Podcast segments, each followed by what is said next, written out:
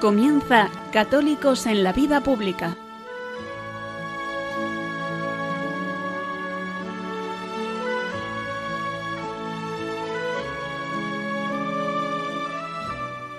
Un espacio dirigido en Radio María por Luis Zayas.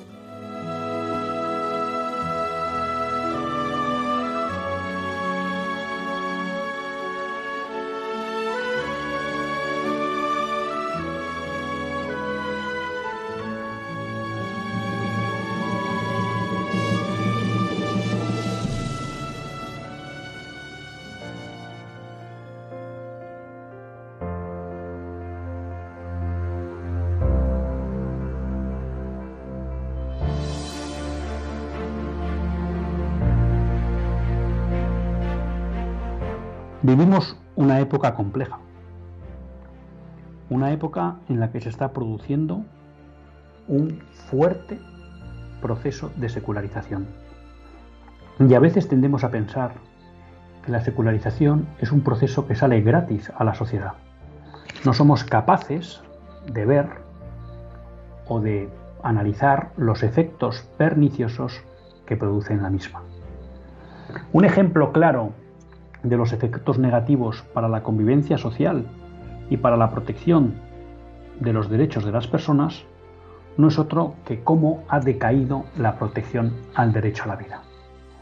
Esta protección, o esta desprotección, mejor dicho, comenzó con la legalización del aborto. Sí, que siempre nos dijeron que iba a ser para casos extremos, para casos en que realmente la mujer eh, se encontraba en una situación insostenible e irremediable. Todo mentira. Pero lo que vino después no fue solo que el aborto fuera para unos casos, sino que ya nos están intentando colar el aborto como derecho. Y eso hace que millones de niños hoy en el mundo todos los años sean asesinados en el vientre de sus madres. Pero esto no es solo el efecto de la secularización o mejor dicho, la secularización no se queda solo ahí, en la desprotección del no nacido. La secularización nos lleva a rechazar al Dios de la vida, porque Dios es Padre, Dios es Dios de la vida, y cuando uno rechaza al Dios de la vida, rechaza todas las vidas, no solo aquellas que están por nacer. Y esto es lo que vuelve a iniciarse como un proceso que lentamente va entrando en todo el mundo. Hasta hace poco conocíamos que la eutanasia solo estaba aprobada en el Benelux, Bélgica, Holanda y Luxemburgo. Algún estado de Estados Unidos, Oregón, tenía aprobado el suicidio asistido. Pero ya hemos visto cómo en Colombia se ha aprobado la eutanasia. Tenemos la noticia de que el Tribunal Constitucional de Austria va a obligar a legalizar la eutanasia. Y en España, tristemente, el 25 de marzo se aprobó la eutanasia. Día que uno no sabe si se eligió aposta, porque saben todos ustedes que celebramos la anunciación, la encarnación. Y eso quiere decir, queridos amigos, queridos oyentes de Radio María, que esta semana, el próximo día 25, viernes, entra en vigor la ley de la eutanasia. Una ley que supone ya la desprotección absoluta de la vida humana en España.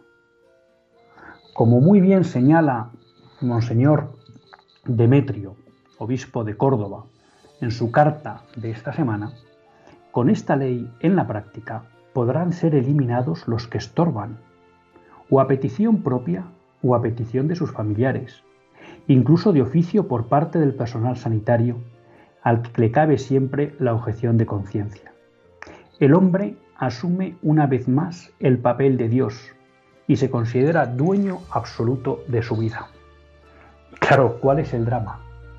Que cuando el dueño de la vida deja de ser Dios para pasar a ser el hombre, la sociedad se convierte en una selva, porque el hombre sin Dios es un auténtico caníbal es un hombre que busca destruir aquellas vidas que le molestan.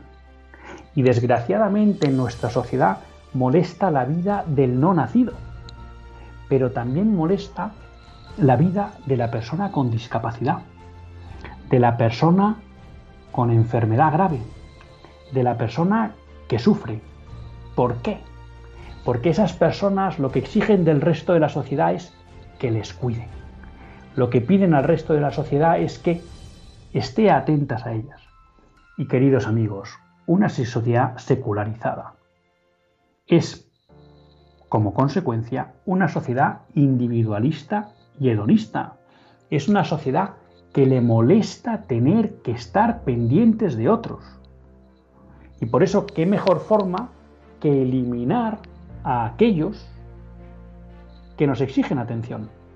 Sí, no se preocupen.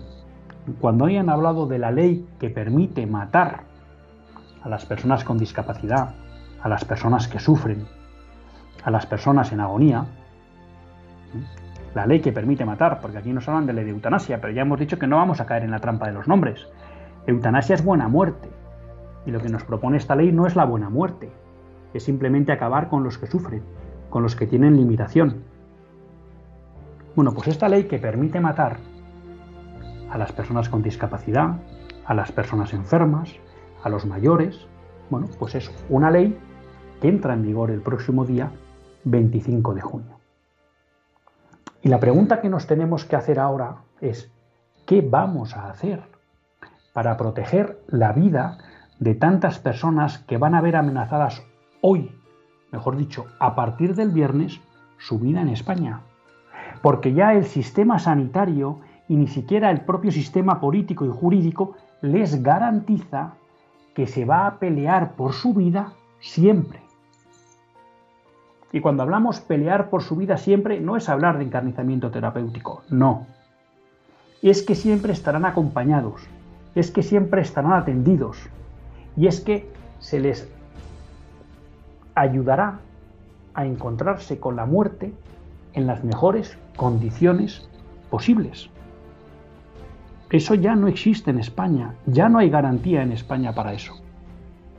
A partir de ahora, la vida de las personas débiles, la vida de las personas que sufren, la vida de las personas mayores, la vida de las personas con discapacidad, ya ha quedado al albur de lo que decidan familiares, a veces ellos mismos, pero sometidos a una gran presión social y familiar, y en otras cosas de lo que decida el sistema sanitario. Y no se crean que de lo que hablamos son ideas abstractas o ejemplos teóricos, no. Esto se ha vivido ya en España sin ley de la eutanasia. La presión que tienen muchos médicos dado el coste que suponen, por ejemplo, los cuidados paliativos. Pues qué decir ahora cuando esta ley de carta libre para que alguien pida la muerte de otro. Es grave lo que va a suceder en España. En España ya la vida no es un derecho. La vida ha pasado a ser controlada dominada y decidida por otros.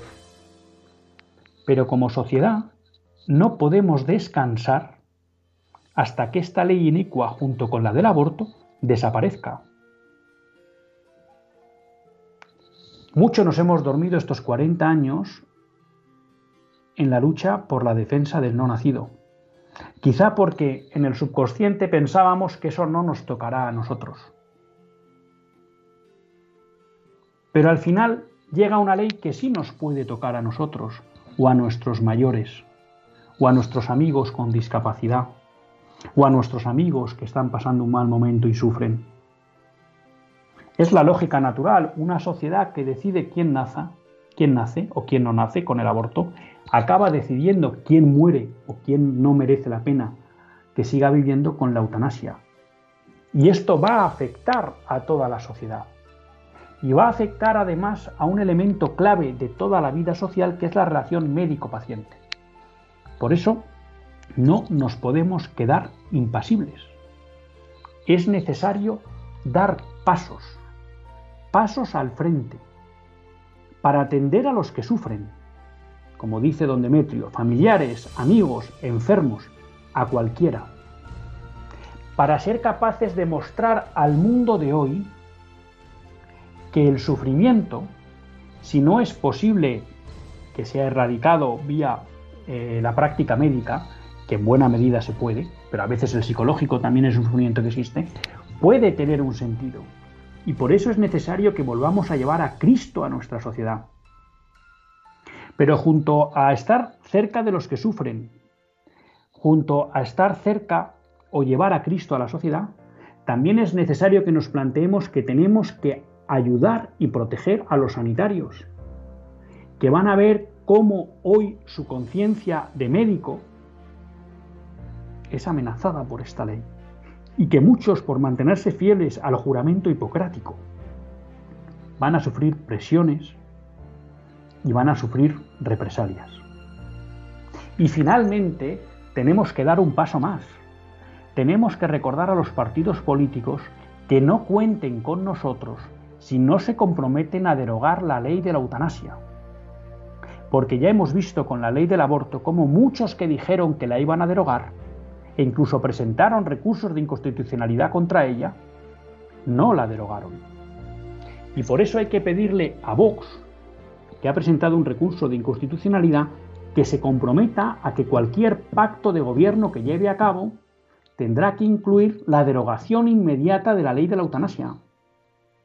Y por eso hay que pedirle al Partido Popular que presente ya ese recurso de inconstitucionalidad que prometió y que una vez que lo presente, en el paquete de medidas que parece que está diseñando Pablo Casado para sus primeros 100 días de gobierno, esté incorporado no que también la promulgación de una ley de cuidados paliativos, sino la derogación de la ley de la eutanasia.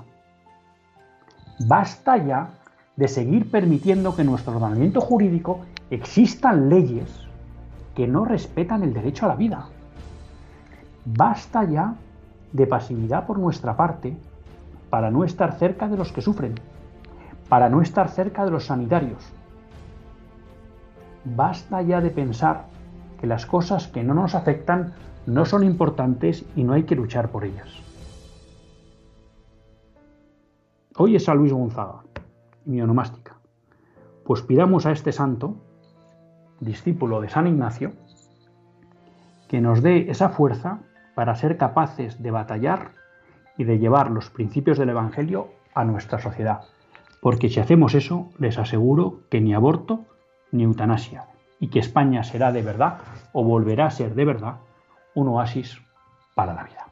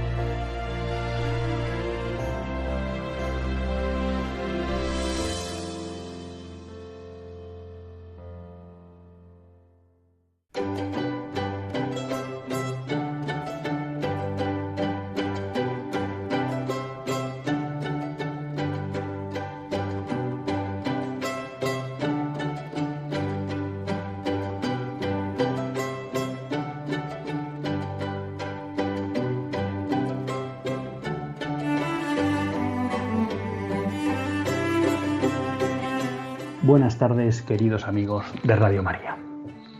Un lunes más volvemos fieles a la cita con todos ustedes en los estudios centrales de Radio María. Un lunes más para hacer este programa, Católicos en la vida pública. Programa que, como todos ustedes saben, quiere ser una reflexión pausada de la actualidad nacional e internacional. Una reflexión que tratamos de hacer siempre desde la óptica del magisterio de la Iglesia y su doctrina social. Una iglesia que no nos cansaremos de repetir, que es madre y maestra. Porque así lo sentimos, porque así lo vivimos y me atrevería a decir también porque así nos lo demuestra día a día. Un lunes más tiene la suerte de compartir esta hora de radio Luis Tallas, que es quien les habla y a quien pues la gracia de Dios le ha concedido y la suerte de poder presentar y dirigir este programa y así pues compartir con todos ustedes una hora de radio todos los lunes. Un lunes en el que no estaré con ustedes. voy a estar, pero voy a estar en diferido. Y va a ser así porque, bueno, pues tengo una celebración y aprovechando que estamos en la comunidad de Radio María, pues les voy a pedir oraciones porque hoy se celebran las bodas de oro de mis padres. Y bueno, pues ante tan magna celebración, se casaron un día como hoy, hace 50 años, pues bueno, toda la celebración que vamos a tener de la misa y demás coincide con el programa y no queriendo eh, faltar a mi cita con ustedes, bueno, pues hacemos un programa grabado. Pero aprovecho para pedirles a todos ustedes, pues que recen por mis padres y por nuestra y nuestra familia. Y un lunes, bueno, pues que pretendía hacer un repaso de diferentes noticias, un poco de temática internacional, pero la verdad que muy relacionadas con lo que hemos abierto con el editorial, y es que la lucha por la vida no cesa. Y ahora realmente en España aparece un reto importante, que es qué vamos a hacer ante la puesta en vigor de la ley de la eutanasia. Porque sí, fue aprobada hace casi tres meses, pero entra en vigor el próximo día 25. Y les aseguro que a partir de ahí la vida de muchos españoles está en riesgo. Y ante esta situación podemos dar algún dato del efecto que tienen estas leyes. El pasado 11 de junio, Hispanidad, el diario digital, nos publicaba una noticia en la que decía en Canadá se expande la cultura de la muerte. Los fallecimientos mediante eutanasia y el suicidio asistido aumentaron en un 17% el año pasado. Bueno, pues lo que aquí hay que decir es que el incremento de muertes con motivo de la eutanasia pues como ya van viendo ustedes, es casi, me atrevería a decir, exponencial. ¿Mm? La legalización de la eutanasia en Canadá se produjo en 2016. Y cada año han ido aumentando el número de personas que lo pidieron. En 2019 lo pidieron 5.631 personas. Bueno, en 2020 7.595, un, un 17% más. Hay que recordar también que, porque claro, eh, esto también tiene otros efectos colaterales, ¿no? Y es, lo hemos comentado en este programa, como en Canadá se ha obligado a cerrar un centro de cuidados paliativos por negarse a practicar la eutanasia. O sea que esto ya no solo va de que estamos poniendo en riesgo y de alguna manera desprotegiendo la vida de muchas personas al aprobar la ley de la eutanasia, sino que la propia mecánica de no proteger el derecho a la vida conlleva que a aquellos que apuestan por protegerla, por protegerla y cuidarla en toda situación, acaban siendo expulsados del sistema si no aceptan la eutanasia. Bueno, hay que decir que 7.595 personas eh, recibieron eh, la eutanasia, pero había habido solicitudes de 9.300, es decir, que hubo al menos unas 1.800 que se echaron atrás antes de que se ejecutara la eutanasia que le habían solicitado. Entonces aquí eh, podríamos entrar en dos cuestiones. Una primera, esto se debe en cierta medida que en Holanda está legalizado la eutanasia y el suicidio asistido. Y es verdad que con relación al suicidio asistido, muchas veces, como es el propio, eh, la propia persona que ha pedido el suicidio la que se tiene que tomar las pastillas, eso muchas veces provoca que el suicidio no se, acabe llevando a cabo, cosa que no suele suceder tanto en la eutanasia porque quien la aplica es un tercero ¿eh? distinto de la persona que la solicita. ¿no? Pero la pregunta que también nos podemos hacer aquí es, ¿y qué hubiera pasado si las otras 7.595 personas hubieran estado debidamente acompañadas? ¿Mm? Pero bueno, ya ven en Holanda de un año a otro un crecimiento del 17% de las muertes por eutanasia, con lo cual, la pendiente resbaladiza rápidamente coge pendiente, ¿eh? Frente a los que nos quieren vender algunos. Y hay que señalar además que desde este punto de vista la ley en España es de las menos garantistas a la hora de prever sistemas que impidan un, un desarrollo del plano inclinado, de la pendiente resbaladiza. Así que tenemos un reto, un reto de verdad. Creo que tenemos que plantearnos todo, como decíamos en la editorial, qué podemos hacer para estar cerca de los que sufren y que no tengan la tentación de pedir la eutanasia, para estar cerca de los sanitarios que van a ver amenazada su ética profesional y que muchos, no sé cuántos, en qué porcentaje, por mantenerse fieles a una ética profesional, a su juramento hipocrático, van a ser represaliados. Y habrá que estar cerca de ellos. Y les tendremos que apoyar, porque necesitamos médicos que actúen conforme al juramento hipocrático. Y en tercer lugar, lo que les decía, en relación ya un poco oyendo a la cuestión del, del ámbito político, ¿no? Vox presentó la semana pasada un recurso de, de inconstitucionalidad y en la presentación del recurso ha pedido que la suspensión cautelar de la ley, es decir, que el, Constitucional paralice la ley hasta que se analice su inconstitucionalidad o no. Bueno, no tenemos mucha confianza en el Tribunal Constitucional. ¿Qué quieren que les digamos? Saben todos ustedes que el Tribunal Constitucional lleva más de 10 años sin pronunciarse sobre el recurso de inconstitucionalidad en relación con la ley del aborto de 2010 de José Luis Rodríguez Zapatero. Es decir, lleva 11 años. Y en esos 11 años han muerto más de un millón de bebés inocentes, de bebés no nacidos. Por tanto, visto lo poco que le preocupa la protección del derecho a la vida del Tribunal Constitucional, no, no hay nada que nos haga que pensar que por qué se va a tomar la molestia de, primero, eh, aprobar la suspensión cautelar y segundo, de tomarse prisa en decidir sobre esta ley. Porque además, si nos vamos a la óptica del nuevo orden mundial, que lo que quiere, o del pensamiento políticamente correcto, o de la agenda del marxismo cultural, díganlo como prefieran, de ir implantando leyes, la realidad es que el hecho de que el Tribunal Constitucional en relación con la ley del aborto no se haya pronunciado en 10 años ha provocado que el Partido Popular, que en su momento presentó ese recurso de inconstitucionalidad, hoy ya no se plantee derogar esa ley.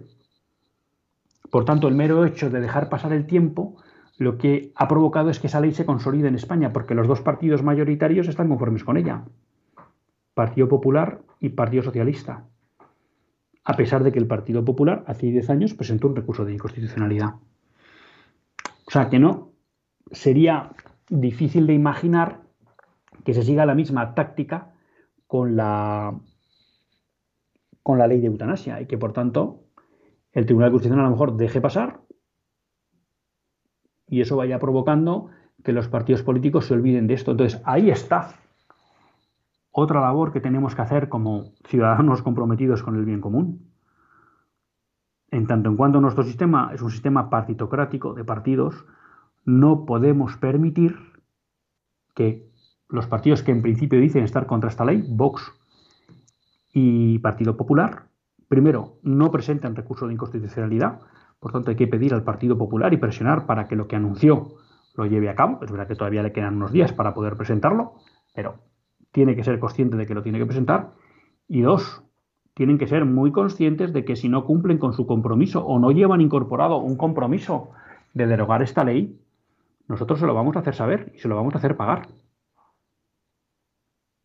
Porque, queridos amigos, ¿qué hay más importante para una nación que el derecho a la vida esté protegido? ¿De verdad pensamos que va a haber prosperidad y justicia en España cuando el derecho a la vida no es que no esté protegido, es que está permanentemente conculcado? ¿De verdad pensamos que ahí puede crecer o nacer una sociedad justa y próspera? Benedicto XVI ya nos dice en Caritas in Veritate que eso es imposible pues yo creo que tenemos que tomar, que tomar nota.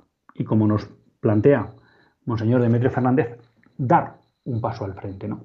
Que va en nuestra condición de católicos y también de ciudadanos preocupados por el bien común.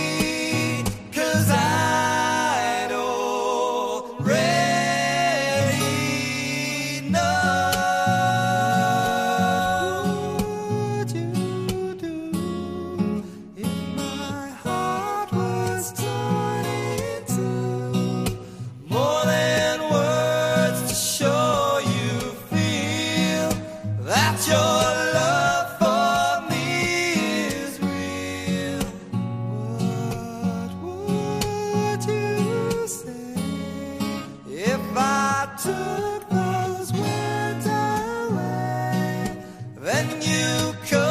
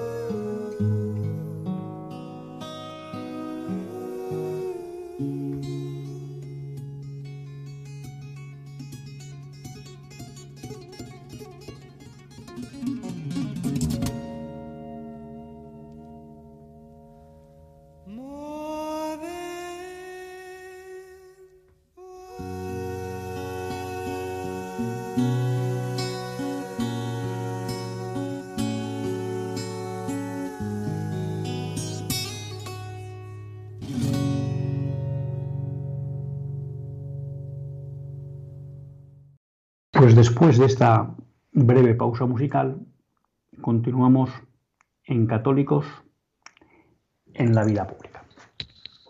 y lo hacen en compañía de Luis Zayas, que es quien les habla. Bueno, decíamos que tenemos que dar un paso al frente, ¿no?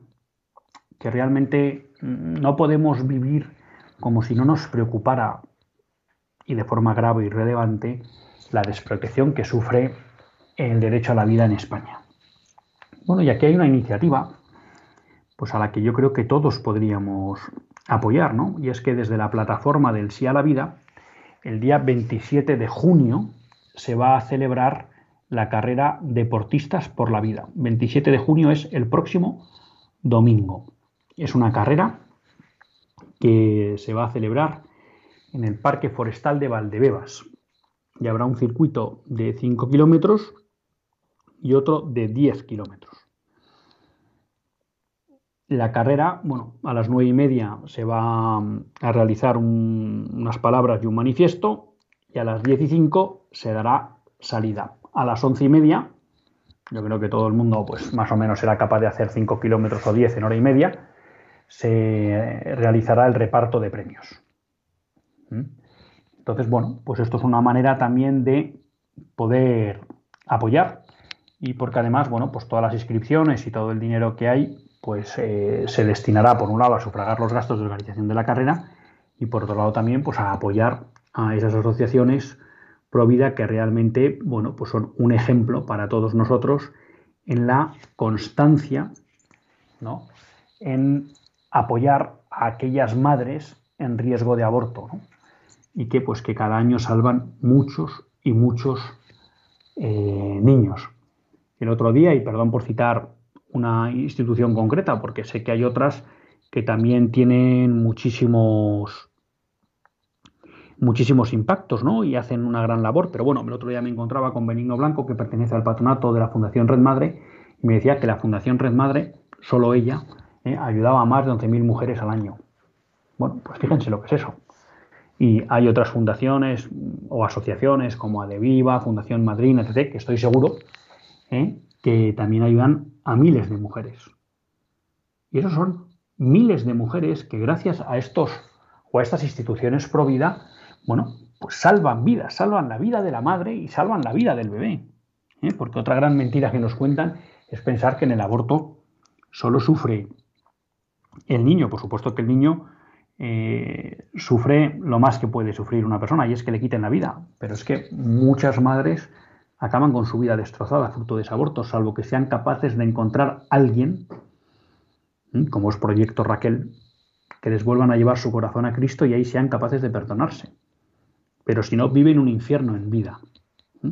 Entonces, bueno, pues qué buena ocasión para dar un paso a favor de la vida el próximo 27 de junio.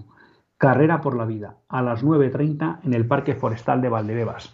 Claro, y como Radio María, pues se oye toda España, en todo el mundo, ¿eh? pues alguno dirá, bueno, pero muy bien, pero yo no vivo en Madrid. Pues no hay problema, porque si alguna ventaja ha tenido la cuestión del coronavirus, me atrevería a decir que es casi la única, es que ahora el tema online se ha desarrollado y también nos podemos inscribir a una carrera virtual. Por tanto, si entran en la página web deportistasporlavida y la familia.com, y la familia.com, ahí verán que si no viven en Madrid o viven en Madrid y no se pueden apuntar o no les es cómodo ir al Parque Forestal de Valdebebas, incluso la carrera tiene un cupo de personas, 500 corredores. A lo mejor se quieren apuntar y ya está lleno el cupo. Bueno, pues anímense a inscribirse virtualmente. Bueno, y a correr la carrera virtualmente. Dicho eso, también la organización seguro que necesita manos que ayuden. ¿Eh? Entonces también, pues aquellos que quieran ayudar en la organización como voluntarios, pues que se metan en la página web deportistasporlavida y la familia.com, contacten con los organizadores, bueno, y también se ofrezcan para que esta carrera sea un éxito no solo de participación, sino también de organización. O sea que ya ven que hay personas que no cejan, ¿no? Y que están permanentemente luchando por dar oportunidades a la vida.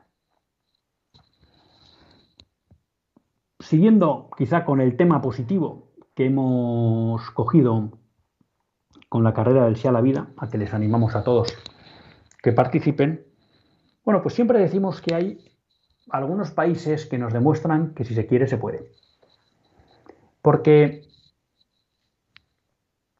una trampa, me atrevería a decir, en la que solemos caer, un autoengaño, ¿no?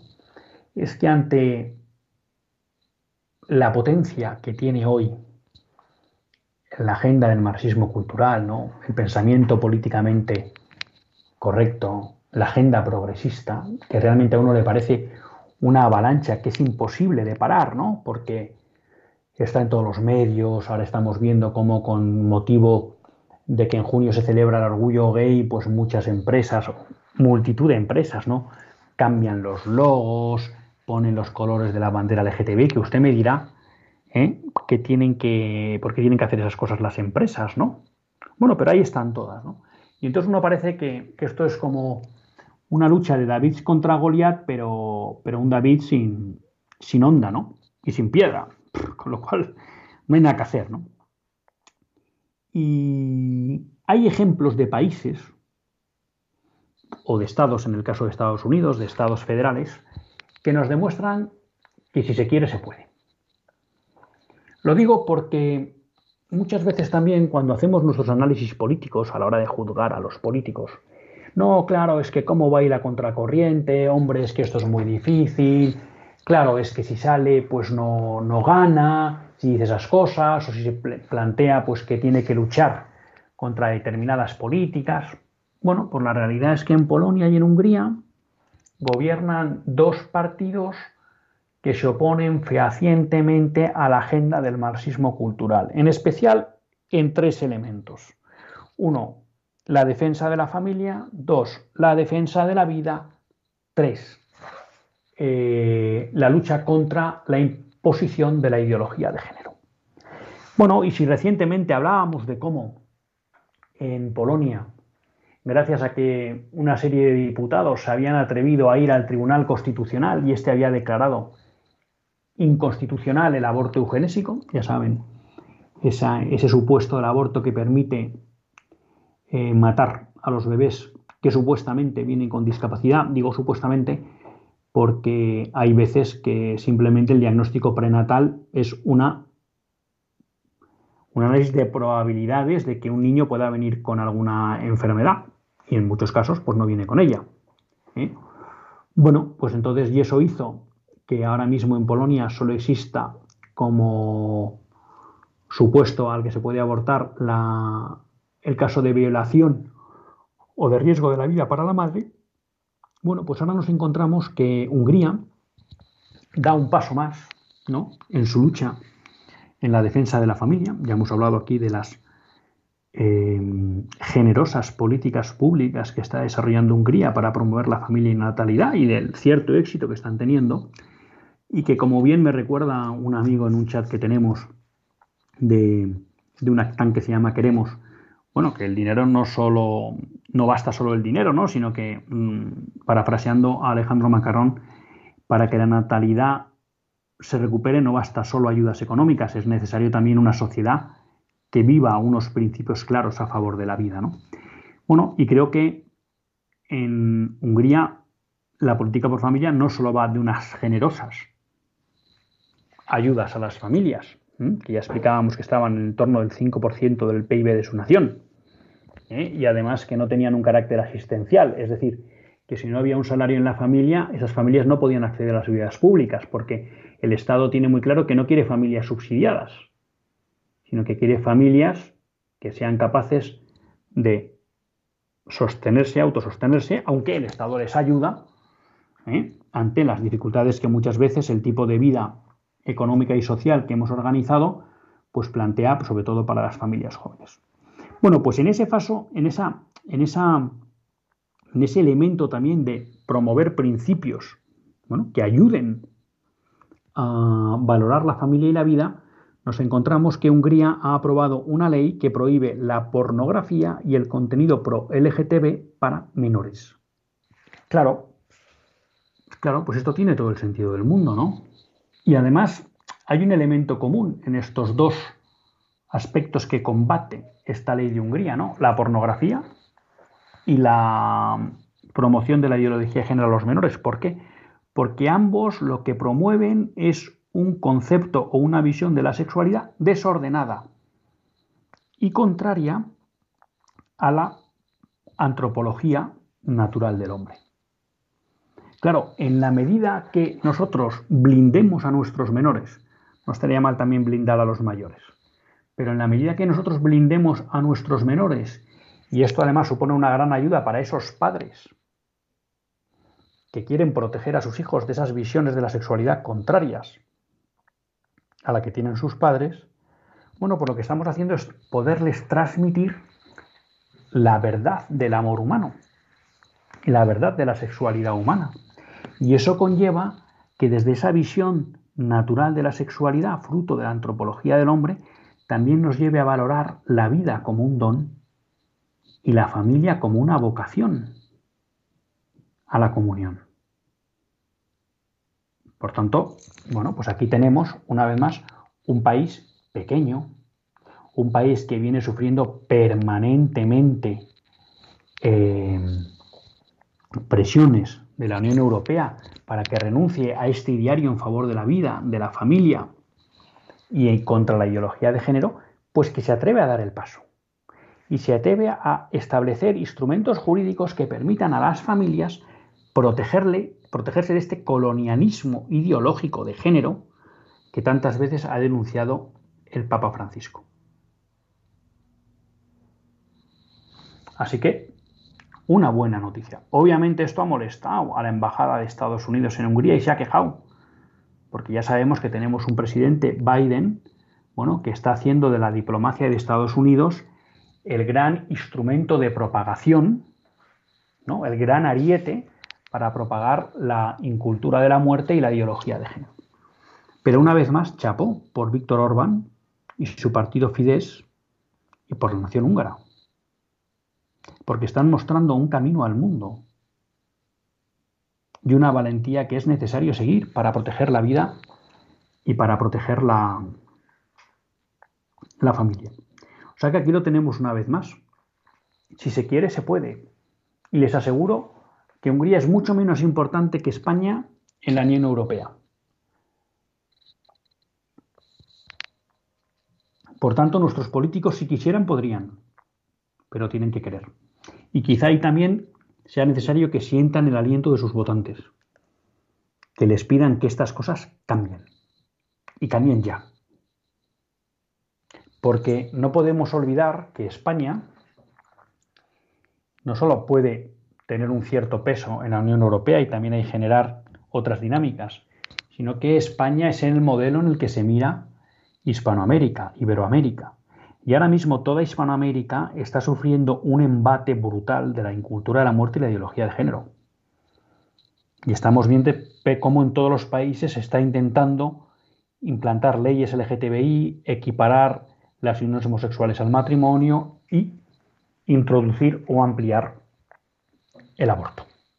¿Mm? Y hoy, bueno, como estamos muy centrados en el derecho a la vida, eh, aunque hemos hecho un excursus que tiene mucha relación. En el ámbito de la ideología de género, pues también queremos seguir con, con el tema de la protección de los bebés no nacidos, ¿no? Y es para que nos demos cuenta de esto que veníamos diciendo, y es que las leyes cambian sociedades. Y no son gratis, tienen efectos. Hoy eh, bueno, me encontraba una noticia en Hispanidad de la semana pasada en la que nos decía que Reino Unido, Inglaterra y Gales, no estamos incorporando eh, Escocia ni Irlanda del Norte, registraron en 2020 un siniestro récord, 210.860 niños asesinados en el vientre de sus madres. Es el número más alto desde que se introdujo la ley del aborto en 1967. Y aquí hay que denunciar, lo mismo que ha pasado en toda Europa, en los años en que gobernaba el Partido Conservador, en ningún caso se tomaron medidas para reducir los abortos. Entonces, fíjense, en Londres, eh, perdón, en, en parte del Reino Unido, porque no incorporamos Escocia, se producen al año más de 200.000 abortos, que eso sería como que en un año desaparecieran muchas ciudades de España de golpe. ¿Mm? Claro, no nos hacemos la idea. Luego, bueno, pues pasa lo que pasa. Aquí es curioso porque en, Reino Unido, en Irlanda del Norte, no estaba aprobado el aborto. Y ahora Boris Johnson va a obligar, Partido Conservador, eh, va a obligar a que se tenga que despenalizar algún supuesto del aborto en Irlanda del Norte donde no estaba producido. Y la misma presión se va a producir en Gibraltar. Fíjense ustedes, de repente uno se encuentra con sorpresas, ¿no? Porque cuando uno le preguntan, bueno, pues qué países no tienen el aborto, pues bueno, uno sabe que es el Vaticano, otro sabe que es Malta, y bueno, pues ahora alguno tendría que pensar en qué, en qué países no, no, está aceptado ningún supuesto. Bueno, pues he aquí que en Gibraltar no estaba despenalizado el aborto. Fíjense qué cosas encuentra uno, qué buenas cosas encuentra uno por el mundo, ¿no? Y estaba penado con, con pena de cadena perpetua. Bueno, pues eh, el próximo 24 de junio, es decir, el jueves que viene, se va a realizar un referéndum que pretende legalizar el aborto en Gibraltar.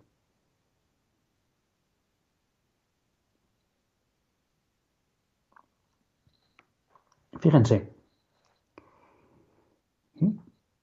al final, este movimiento de imponer la incultura de la muerte no quiere dejar ningún espacio libre de la incultura de la muerte.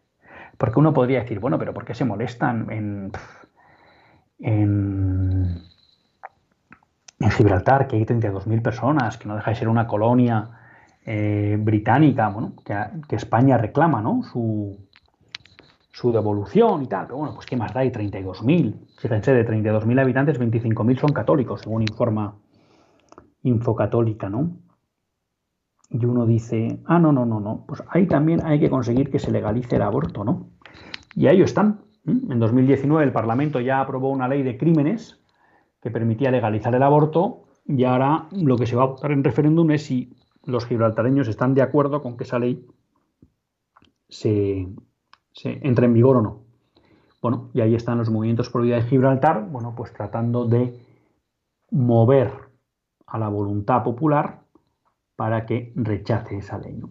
Aquí vemos una vez más las injusticias de la democracia liberal. Que la democracia liberal se cree legitimada para votar cualquier cosa y que el fruto de ese voto se convierta en ley, aunque sea lo más injusto del mundo, como es en este caso el poder matar a niños en el seno de su madre. Pero bueno, ya ven, a veces esa imagen que tenemos eh, un poco quizá idealizada, ¿no? De una Inglaterra, fruto de una Margaret Thatcher, conservadora y demás. Bueno, pues hay que decir que Inglaterra ¿eh? Eh, Gran Bretaña es de los países más progres en materia de desprotección del derecho a la vida. Y en ese sentido, durante la pandemia, el gobierno aprovechó, o todo el empeño del gobierno, era que se pudiera ejercer el derecho al aborto. Y entonces, bueno, pues abrió la posibilidad de que se pudiera recibir a domicilio la píldora abortiva RU486, que es una bomba para las mujeres. ¿eh? Y que incluso, ya lo comentamos en este programa, bueno, pues hubo algún cargo del Servicio de Salud eh, británico en el que se planteaba que qué tipo de barbaridad se estaba haciendo eh, dispensando a domicilio una píldora como la RU 486. Pero ya saben, la incultura de la muerte no para en barras y es absurdo pensar que aquellos que no se preocupan por la vida del no nacido se van a preocupar por la vida de las madres de esos no nacidos. ¿Mm? Que a veces nos pensamos que, que son buenos pero no lo son. Bueno, pues quizá ha sido un programa mm, muy centrado en el derecho a la vida. Quizá, mm, pues planteándonos las amenazas que están. Pero también hemos visto luces. Hemos visto luces desde la humildad de una asociación de deportistas por la vida y por la familia que van a dar un paso al frente este domingo. Apoyémosle. Hemos visto como un Estado pequeño, no fuerte como es Hungría, da un paso al frente en la protección de las familias frente a la ideología de género y la pornografía. Pues nos muestran que si se quiere se puede, que hay esperanza. Nosotros sabemos que Cristo ha vencido. Lo que hace falta es que esa victoria de Cristo la hagamos llegar a nuestros contemporáneos. Mucho ánimo y recen por mi familia. Hasta el próximo lunes, si Dios quiere, que Dios les bendiga.